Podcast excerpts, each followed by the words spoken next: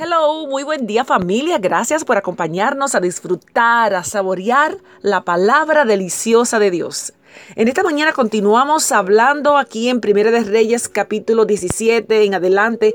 Vamos a continuar saboreando este pasaje porque es muy enriquecedor. Vemos a Elías, un profeta del Antiguo Testamento, que está haciendo varias paradas, está haciendo un mensajero, un profeta de Dios.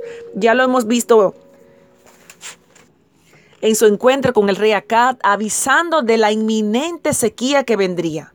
Más adelante, en su próxima parada, lo encontramos en el arroyo de Kerit, donde es alimentado por un cuervo. Y permítame recordar que el cuervo representaba un animal impuro que cada comida, cada pedazo que llegaba a Elías de comida venía por medio de un pico de un animal impuro. Y para los que no saben lo que es, se encuentra en Levítico capítulo 11, verso 15, y es donde el Señor envía o deja escrito, deja la, eh, la ley donde eh, los israelitas debían evitar comer ese tipo de animales. Y dentro de ese grupo estaban los animales como el, el cuervo. Elías tendría que dejar a un lado sus ideas sobre lo puro y lo impuro y o pronto moriría de hambre. A través de esto Dios le enseñó a Elías a enfatizar en el espíritu de la ley antes de que la letra de la ley. ¿Se acuerda en Hechos capítulo 10, 13 al 15, donde Pedro también recibe un mensaje parecido? Pedro, mata y come. Sin prejuicios, Pedro, en otras palabras. Elías estaba siendo preparado para la próxima misión en casa de una viuda pobre y para agregar extranjera utilizando a los cuervos. Imagínese, pudo haber el dicho, no, yo no puedo comer esa comida. Está prohibido.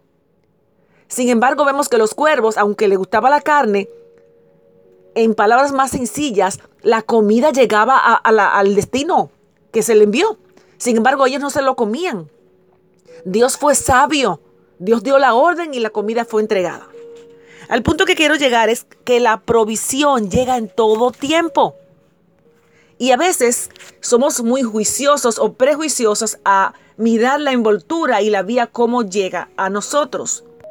En este capítulo, capítulo 17 de Primera de Reyes, encontramos en los versos 8 y 9 donde Dios llama a Elías a que vaya a Zarepta, que será su próxima parada.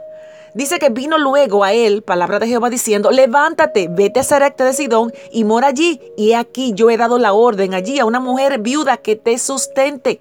Dios condujo a Elías del arroyo seco a una ciudad gentil que pudo ser de mucha sorpresa para Elías. Este era un movimiento inusual, desafiante para Elías, para que lo, llegara, lo llevara a cabo. Y es muy interesante que el lugar a donde Dios envió a Elías a su próxima parada era el lugar de donde salió la reina, la archienemiga de Elías, la impía Jezabel. Elías estaba visitando un territorio enemigo y mostrando el poder de Dios en una área donde Baal era adorado.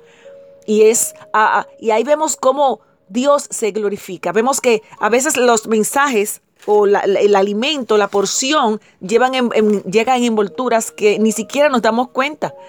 Era para Elías posiblemente algo impuro, algo inapropiado, llevar el mensaje a esa ciudad impía, pagana. El mismo Jesús en Lucas 4, 24 al 26 se refirió a este pasaje Elías y la viuda de Sarepta. Vemos entonces que él se levantó Elías y se fue a Sarepta y cuando llegó a la parte de la ciudad, he aquí una, llegó a la entrada, a la puerta de la ciudad, he aquí una mujer viuda que estaba allí recogiendo la leña y él la llamó y le dijo, te ruego que me traigas un poco de agua en un vaso para que beba. Y yendo ella para traérsela, él, se, él la volvió a llamar y le dijo, hey, te ruego que me traigas también un bocado de pan en tu mano. Recordemos que Sarepta era una ciudad fenicia situada entre Ciro, Sidón y Tiro. Era un pueblo gentil, así que es el primer profeta que llega a, llega a los gentiles. Jezabel era la archienemiga de Elías, pero para mostrar cuán impotente, limitada era su maldad, Dios ya había escondido a Elías en el mismo país de ella. La persona designada para acoger a Elías no era una dama adinerada sino una viuda pobre, necesitada, desolada, deprimida, la cual le da la, la, ayuda a Elías en este momento importante. Y vemos la fe que sale de ella. Pero observemos a Elías, que él audazmente hace esta petición por fe. Él está viendo las condiciones que vive esta señora. El sentido común y las circunstancias le decían que la viuda no, te, no le daría, no sería tan generosamente con un extraño y judío. Pero la fe lo hizo, lo hizo preguntar. Y vemos como ella declaró, ella respondió con mucho respeto, vive Jehová tu Dios, con respeto al Dios de Elías, y declaró que estaba en escasas necesidades, que tenía muchas limitaciones económicas, lo poco que tenía, ahí se lo mencionó. Sin embargo, él vio el temor de ella y le dijo, no tengas temor, ve y haz como has dicho, pero hazme primero a mí. De ello, una pequeña torta cocida debajo de la ceniza y tráemela y le declaró que la harina de la tinaja no escaseará, ni el aceite de la vacía disminuirá hasta el día en que Jehová haga volver a llover sobre la faz de la tierra.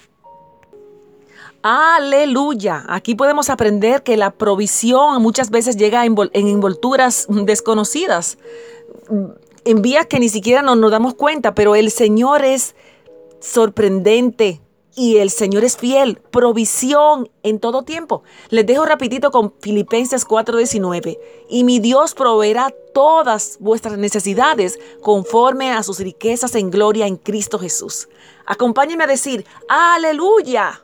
Bendecido día.